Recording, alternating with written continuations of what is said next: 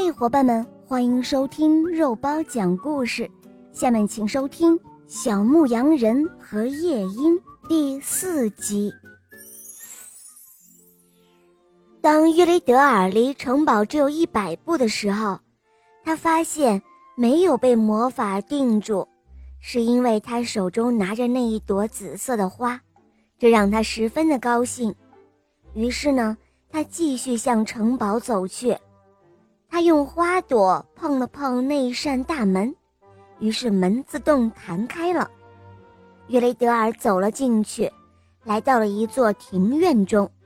这时候，他听到了有几百只小鸟在歌唱。突然，女巫发现了约雷德尔，她生气极了，一边朝约雷德尔大喊大叫。一边朝他喷吐毒液和胆汁，但是那朵神奇的紫色花朵保护了约雷德尔，毒液和胆汁却无法靠近他。约雷德尔终于找到了小鸟们唱歌的地方，他望着七千个鸟笼，却不知道怎样才能找到他的约利丹。就在这个时候。他看到女巫偷偷地取走了一只鸟笼，悄悄地溜上了楼梯，他便飞快地冲了过去，用花朵碰了碰女巫的后背，女巫痛得大声地喊叫起来，她马上丢下了那鸟笼，飞快地逃走了。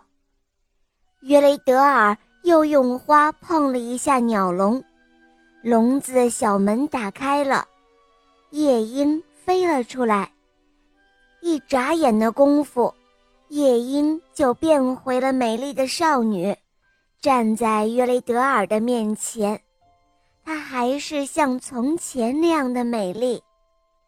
约雷德尔又用花朵碰了碰别的鸟笼，他放出了被女巫用魔法关着的少女们。最后。约雷德尔牵着约丽丹的手，一起回家了。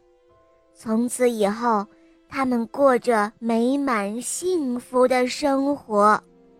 好了，伙伴们，今天的故事肉包讲完了，赶快关注“肉包来了”，打开我的主页，可以收听更多好听的故事哦。对了，告诉你们一个好消息，在肉包的睡前故事是有抽奖活动的哦，奖品会有点播故事。